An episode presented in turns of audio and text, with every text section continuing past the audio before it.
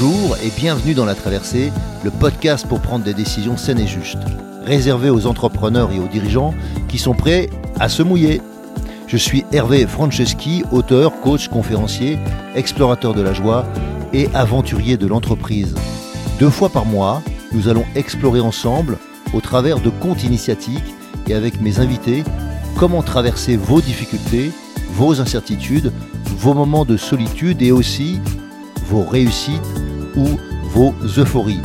Mes invités, des sportifs de niveau, des start à succès, des artistes reconnus, des dirigeants de grands groupes ou des personnes qui ont un parcours hors norme. À travers nos aventures, nous allons vous donner de l'énergie pour faire vos traversées.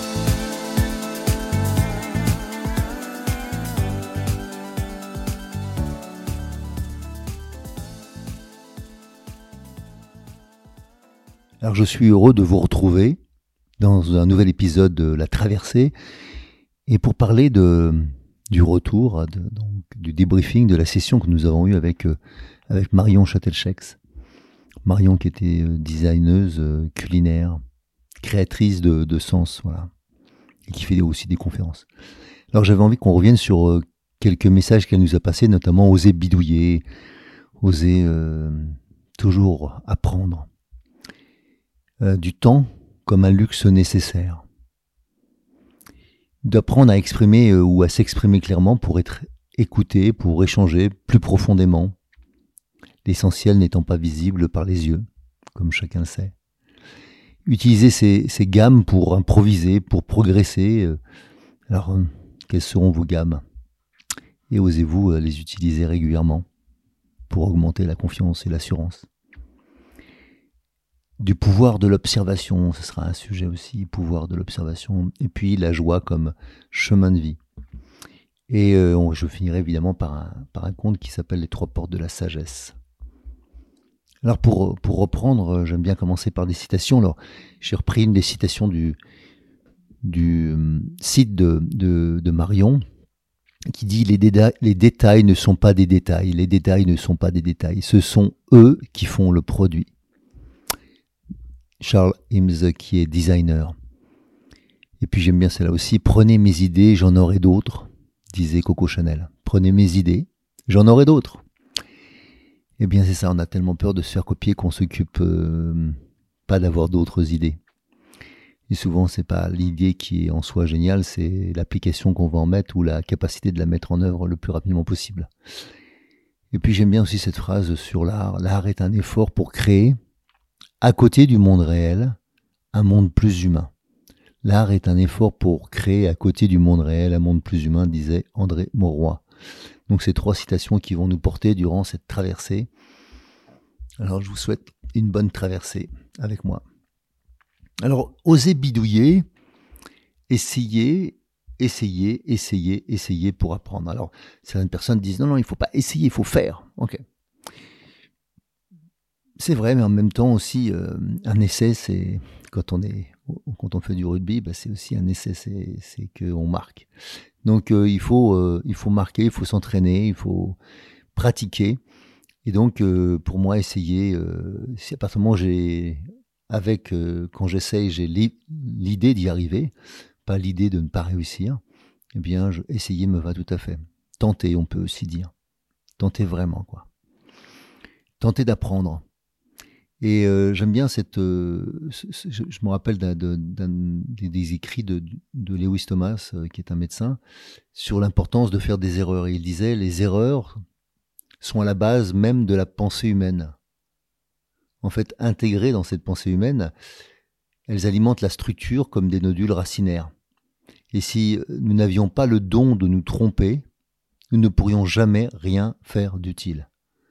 Je le relis, si nous n'avions pas le don de nous tromper, nous ne pourrions jamais rien faire d'utile. Oui, parce qu'en fait, nous réfléchissons en choisissant entre les bonnes et les mauvaises alternatives, entre les bons et les mauvais choix. Et le fait de, s'y reprendre à, plusieurs reprises nous permet de, de savoir ce qui est bon pour nous. Et donc, on doit faire aussi des mauvais choix pour apprendre à faire les bons choix. Et nous nous entendons dans la vie de cette façon, nous sommes faits pour faire des erreurs, codés pour les erreurs. Nous apprenons, comme on dit, par essai-erreur, comme on dit en anglais. Et pourquoi on dit ça? Pourquoi pas dire, euh, bah, on passe par l'épreuve, et ensuite pour triompher. Et donc euh, le fait d'accepter de, de, dire qu'on fait des essais pour, et des erreurs, c'est parce que dans la vraie vie, la façon d'apprendre, c'est de faire cela. C'est d'essayer et de faire des erreurs et d'apprendre de ces erreurs. Et c'est toujours une manière d'oser bidouiller, c'est peut-être encore prendre moins ça au sérieux, parce que des fois il y a trop de sérieux, trop de, euh, trop de pression qu'on se met et qu'on met ensuite sur les autres pour réussir. Alors qu'en fait, euh, le fait de recommencer, c'est ce que je vois souvent quand je fais des, faire des exercices aux gens avec qui je travaille ou quand je, je pratique en équi-coaching ou en toute situation, souvent, eh bien, c'est que les gens ne veulent, continuer. Ils sont dans une impasse, mais ils veulent continuer. Parce qu'ils ne reconnaissent pas l'impasse. Et cette difficulté qu'on a, c'est justement d'arrêter, alors qu'il faut arrêter pour se regarder, pour euh, aller voir comment on fonctionne. Moi, j'aime bien cette expression anglaise qui dit going to the balcony. C'est une expression pour les chefs d'orchestre qui permettent de voir en fait comment euh, l'orchestre fonctionne, comment les violons jouent ensemble, si les archers sont ensemble ou pas, si euh, les peu importe les cuivres qui doivent se lever ensemble se lèvent ensemble et ainsi de suite. Donc quels sont les mouvements qui sont pas coordonnés, quelles sont les choses qui ne paraissent pas justes et on les voit quand on va au balcon. Bah, c'est un peu ça, prendre de la, du recul pour s'apercevoir de ce qui est. Et, et, euh, et dans le dans oser bidouiller, il y a zéro pression. Il y a euh, s'amuser, essayer un truc. Et puis tout d'un coup, il y a quelque chose qui naît. Et là, peut-être plus sérieusement, on va s'y mettre et on va essayer d'obtenir un résultat à partir de ça. Mais au départ, c'est accepter qu'il n'y a pas besoin d'avoir d'enjeu. Et cet enjeu, évidemment, comme on le dit, l'enjeu tue le jeu, donc crée trop de pression. Donc oser apprendre sans mettre de l'enjeu. Ça, c'est quelque chose qui me paraît essentiel pour apprendre à nouveau et à nouveau. Sinon, je suis déjà euh, avec la pression et donc la mémoire fonctionne pas de la même manière. Donc je mémorise moins bien ce que je viens de faire. Et là encore, on pourrait dire que le temps est un luxe nécessaire. on, passe son temps à se dire que nous n'avons pas le temps, que le temps va nous manquer, et c'est ce qui dégage de l'impatience. Et donc cette impatience m'empêche d'être présent à ce que je vis et euh, ne me permet pas en fait de développer de la conscience, donc d'apprendre vraiment de mes erreurs. Alors que des fois l'impatience est justement le premier symptôme de l'erreur qui va poursuivre. Il faut faire très attention quand on devient impatient parce qu'en général on n'écoute pas, on manque de subtilité et on a une grande chance de ne pas dire ou de pas faire ce qu'il faut. Donc le temps devient une, euh, devient une nécessité. Prendre du temps. Donner du temps au temps, comme on disait. Et souvent, cette incapacité que nous avons à, donner du temps au temps, c'est euh, comme dans tous les bons produits, comme nous faisait remarquer Marion, et, pas seulement dans le culinaire, mais, mais dans beaucoup d'endroits, c'est aussi des choses qui ont pu reposer, qui ont pu maturer, comme le bon vin. Et, dans beaucoup de cas, en fait, euh, on oublie de, laisser du temps et on croit qu'on procrastine, mais alors qu'en fait, on est juste en train de maturer un sujet. On est en train d'attendre que quelque chose vienne à point. Et, comme on le dit, euh, rien ne résiste à une idée qui vient euh, au bon moment. Et rien ne sert d'être en permanence en avance sur son temps, en dehors de développer de l'ego pour se dire ah j'étais en avance, je savais, je savais mieux, mais je l'avais déjà dit on s'en fout. Ça, c'est un problème d'ego.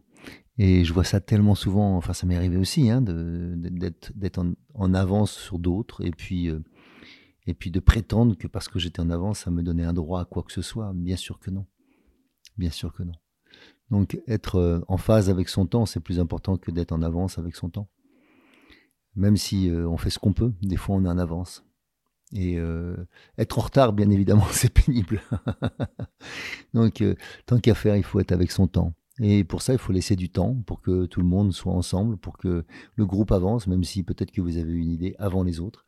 Mais il faut qu'elle vienne à, maturité pour le groupe pour qu'elle puisse éclore. Et j'aime bien penser que voilà, euh, tout n'est pas comme le, le vin, tout ne se bonifie pas, mais beaucoup de choses se bonifient avec le temps. les humains notamment. D'apprendre à exprimer ou à s'exprimer clairement pour être écouté. Alors, moi j'aime bien, euh, j'aime bien prendre le temps pour l'expression parce que je, c'est juste fondamental euh, dans ma vie que l'expression euh, claire et précise, concise, parce que en fait, pour échanger en profondeur, faut accepter de ne pas étaler tout ce qu'on sait. Faut accepter de parler que d'un sujet et non pas de 36 sujets. Donc là, dans mes émissions, je parle de plein de sujets, bien évidemment, je le sais, et j'essaye à chaque fois sur une émission d'avoir un sujet prédominant. Et, euh, aujourd'hui, j'ai envie de, prendre comme sujet principal, euh, même si je rebondis sur les choses qui ont été dites par, par, euh, Marion, bah, c'est toute cette capacité qu'on aurait à apprendre.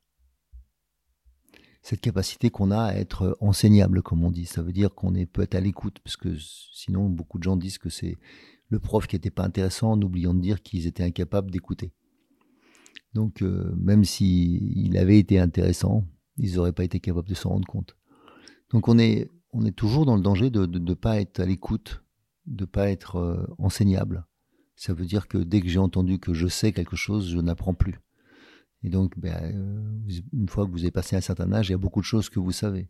Même si vous savez bien qu'il y a beaucoup, beaucoup plus de choses que vous ne savez pas. Mais prendre ce temps d'apprendre, de cette capacité, pour essayer à nouveau d'être euh, à l'écoute, à l'écoute de soi, de ses besoins, mais aussi de ses désirs. Voilà. Donc ça permet d'apprendre à s'exprimer plus clairement. Et le fait que je, je m'exprime plus clairement parce que je suis plus en lien avec moi-même, je suis plus écouté par nature. Parce que ce que je dis est plus authentique, vrai, juste, correspond à quelque chose de vécu, peu importe que le registre émotionnel soit fortement exprimé ou faiblement exprimé, à partir du moment où il y a aussi des émotions. Et ça me permet d'échanger, comme je le disais, plus profondément. Donc d'oser euh, creuser un sillon plus profond. C'est le propos d'une conférence, de parler d'un sujet plus profondément plutôt que d'évoquer 4-5 sujets que j'aurais pu évoquer dans une formation, mais c'est pas le même temps. Une journée, deux journées, ou une conférence qui dure une heure. Donc utiliser euh, ce temps particulier dans lequel chacun peut être à l'écoute de l'autre, mais euh, prendre conscience que quand je parle, bien évidemment, j'ai aussi deux oreilles. Donc est-ce que j'écoute? Non pas ce que je dis, mais ce que ça produit sur vous Ce que vous vivez quand moi je, parle. Et donc euh, là, je ne peux pas le voir puisque vous êtes de l'autre côté. De l'autre côté, je ne, sais pas. Je sais juste quand vous me faites des retours, quand vous m'écrivez. Merci à tous ceux qui le font d'ailleurs je vous propose euh, maintenant de, prendre conscience en fait de comment je, vais faire pour justement apprendre mieux et mieux m'exprimer ensuite. Ben, souvent, souvent c'est par ma capacité d'improvisation, par ma capacité à faire des gammes. En fait, le processus de d'improvisation vient de, de gammes répétées qui me permet d'avoir comme des modules, comme des Lego, que je peux ensuite euh, reproduire et, euh, et, mettre en œuvre. Et si je n'ai pas répété, répété, souvent, on peut le voir, les musiciens de jazz sont les gens qui travaillent souvent le plus. Eh bien parce qu'en fait, ils répètent beaucoup des gammes pour pouvoir improviser davantage des morceaux, des variantes. Et, et ça, ça demande de l'entraînement. Donc l'entraînement, pour moi, c'est la clé. Et souvent, on va pas assez à l'entraînement. On voudrait progresser, on a lu un sujet et on aimerait que ça mature tout seul en nous. Maintenant, il faut laisser le temps, bien sûr, que l'idée fasse son chemin ou que euh, l'envie fasse son chemin, mais ensuite, il faut mettre en œuvre. il faut mettre en œuvre quand, évidemment, euh, ça devient mature. Et donc, l'intérêt, des fois, c'est d'essayer pour s'apercevoir qu'on ne l'est pas encore, mais aussi euh, de vérifier que ça l'est. C'est un peu comme une bouteille, ne pas attendre qu'elle soit, que le vin soit passé. Voilà. Et donc, prendre conscience que l'entraînement, c'est la clé et que la manière dont je m'entraîne aussi est essentielle, à savoir que il faut que j'ai de la confiance et de l'assurance, il faut que je mette du cœur, il faut que je mette des tripes, il ne faut pas que je mette simplement des pensées, parce que dans l'action, la pensée n'est pas si utile que ça, elle est même un frein souvent à, l'accomplissement. On doit être connecté à ce qu'on fait, pas en train de penser à ce qu'on fait, c'est un autre, c'est quelque chose qu'on fera après ça. Après, après j'ai un petit carnet, je dis, j'apprends, je note toutes les choses que j'ai que j'ai pu faire toutes les choses que j'ai pu apprendre dans cette expérience qui me permettent de dire comment je réussis ou comment j'échoue ou comment je peux m'améliorer. Donc euh, souvent, l'état interne est la clé du succès de mon entraînement. Comment je m'entraîne et comment mon état interne est. Et non pas euh, comment, à quoi je pensais, mais à quoi, à quoi j'étais connecté, comment j'étais à l'intérieur. Est-ce que j'étais calme, excité et quel type d'excitation, à quel endroit du corps? Si j'étais calme, où précisément? Comment j'étais détendu? Et toutes ces choses-là, en fait, sont les clés de la réussite qu'on n'apprend pas souvent ou qu'on apprend que sur le terrain, alors qu'en fait, elles sont juste essentielles pour apprendre et continuer à apprendre. Parce que quand on commence à réussir, on a encore envie d'en savoir un peu plus.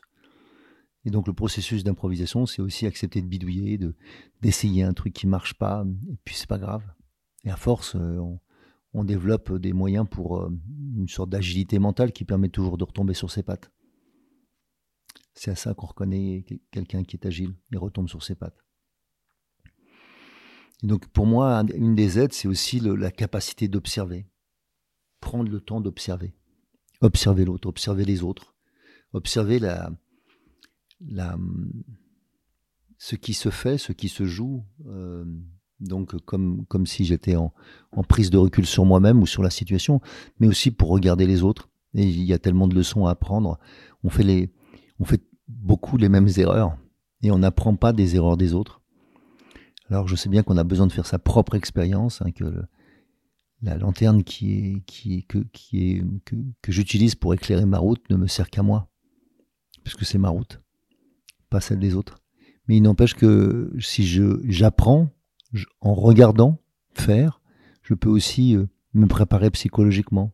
Je peux aussi euh, comprendre que euh, y a des choses qui vont mieux fonctionner avec moi ou pas en fonction de ma connaissance personnelle. Donc la connaissance de soi et la connaissance de sa capacité d'apprentissage, par exemple, sont essentielles dans ces moments-là. Et un des moyens pour moi simple aussi, c'est de rester dans le jeu.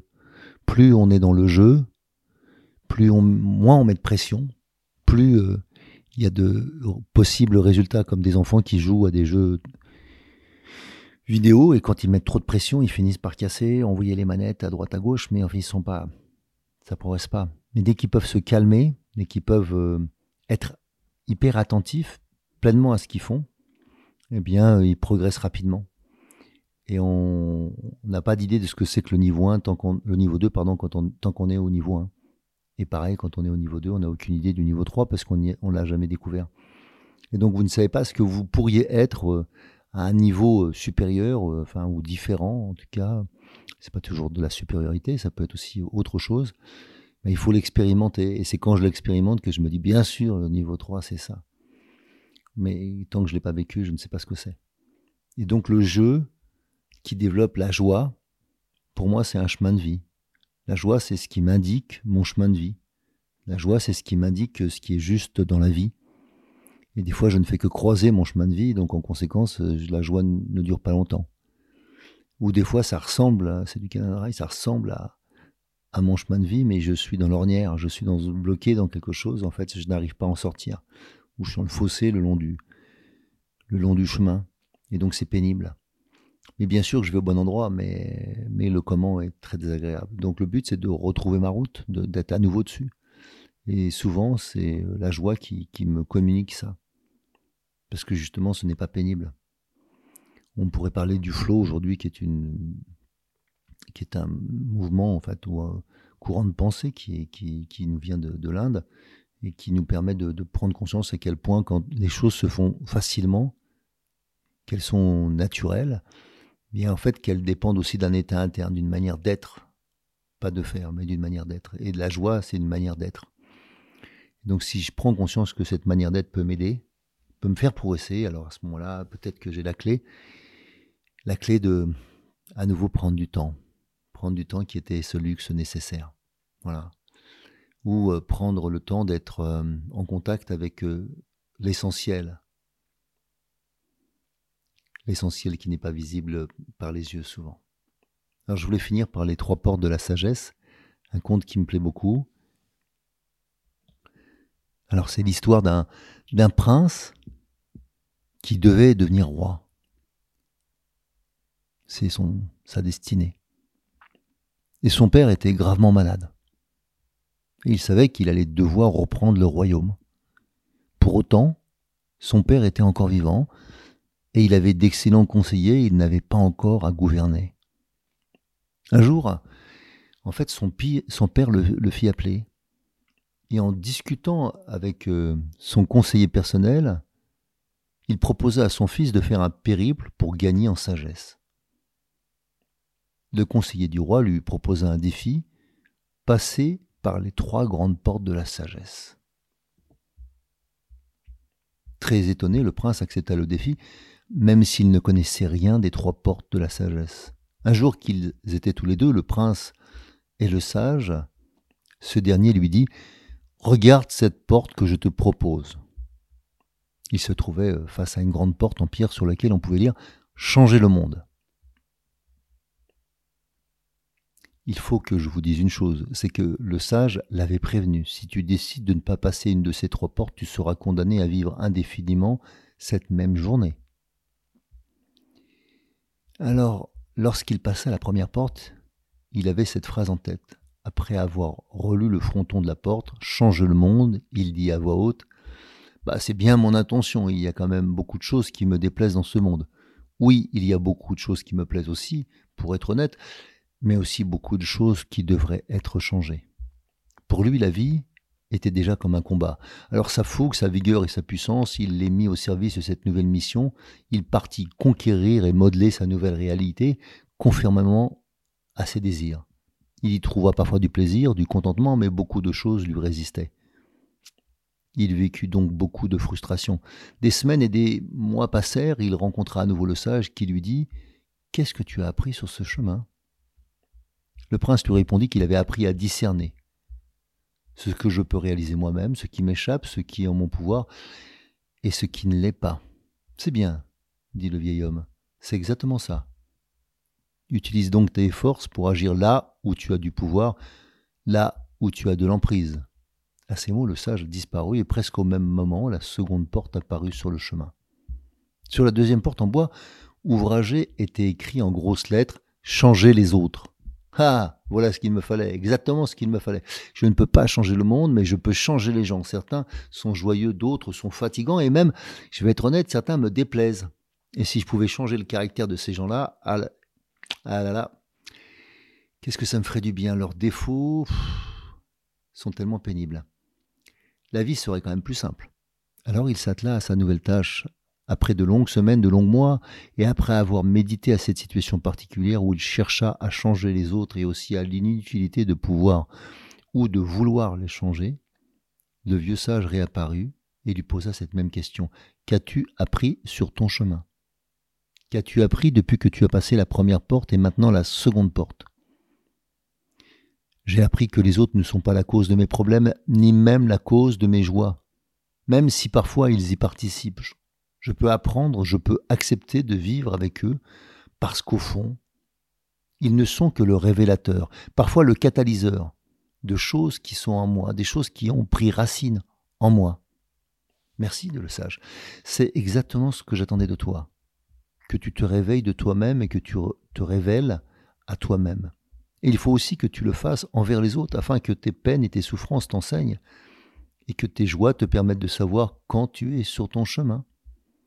Va, il te reste encore à parcourir une autre porte. Le vieil homme disparut peu après.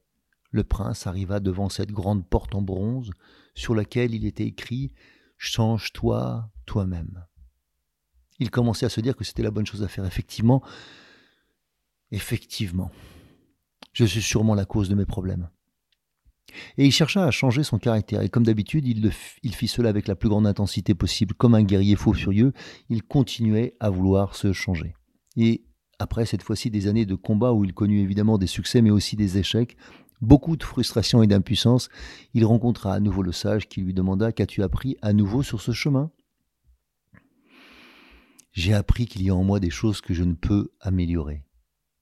J'ai appris qu'il y a des choses en moi qui me conviennent et que je devrais juste faire progresser, faire fructifier. C'est bien, dit le sage. Oui, dit le prince, mais je commence à être las. Las de me battre contre tous, de vouloir tout améliorer, de me battre contre moi-même, contre les autres. Est-ce que ça ne finira donc jamais?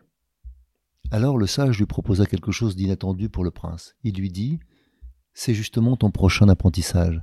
Avant d'aller plus loin, je voudrais que tu te retournes et que tu contemples le chemin parcouru. Regarde bien les inscriptions. En se retournant, le prince vit le grand portail en bronze, mais cette fois-ci il le regardait de l'autre côté. Et l'inscription qu'il voyait n'était pas la même. Accepte-toi toi-même. Accepte-toi toi-même. Le prince s'étonna de ne point avoir vu cette inscription auparavant. Il n'avait pas pensé à regarder derrière lui. Il avait toujours regardé de droit devant.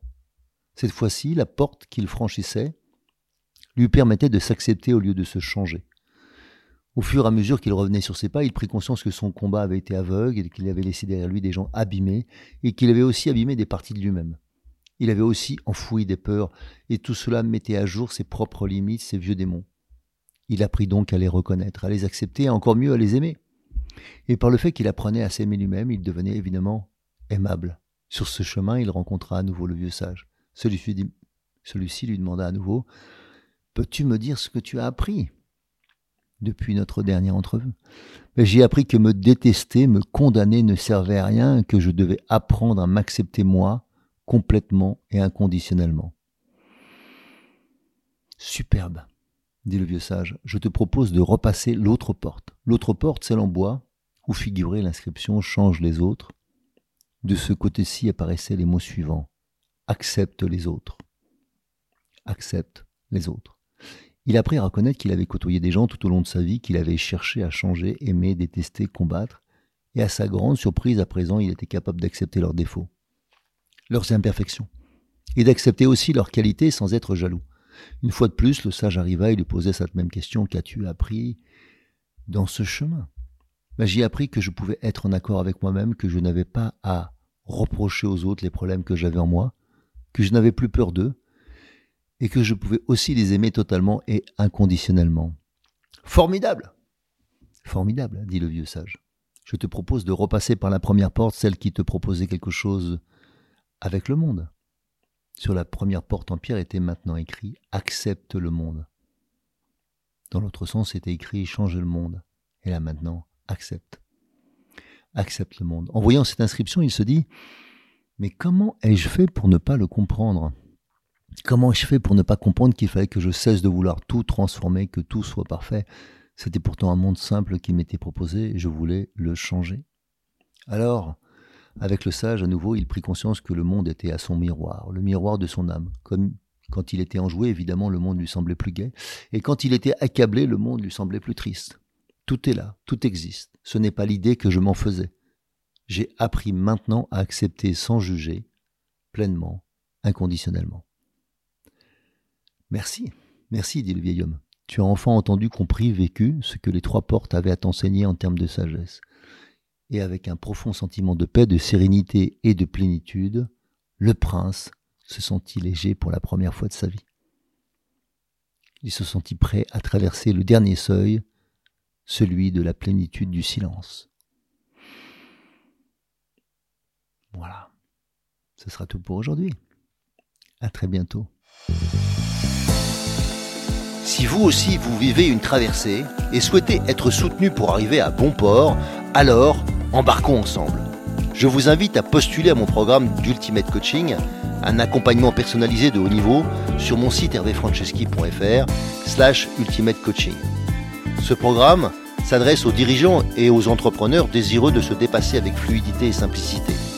Par exemple, pour se préparer mentalement comme un sportif de niveau, ou bien pour être plus présent à soi et à son corps, ou encore pour développer performance, inclusion et bien-être dans votre entreprise.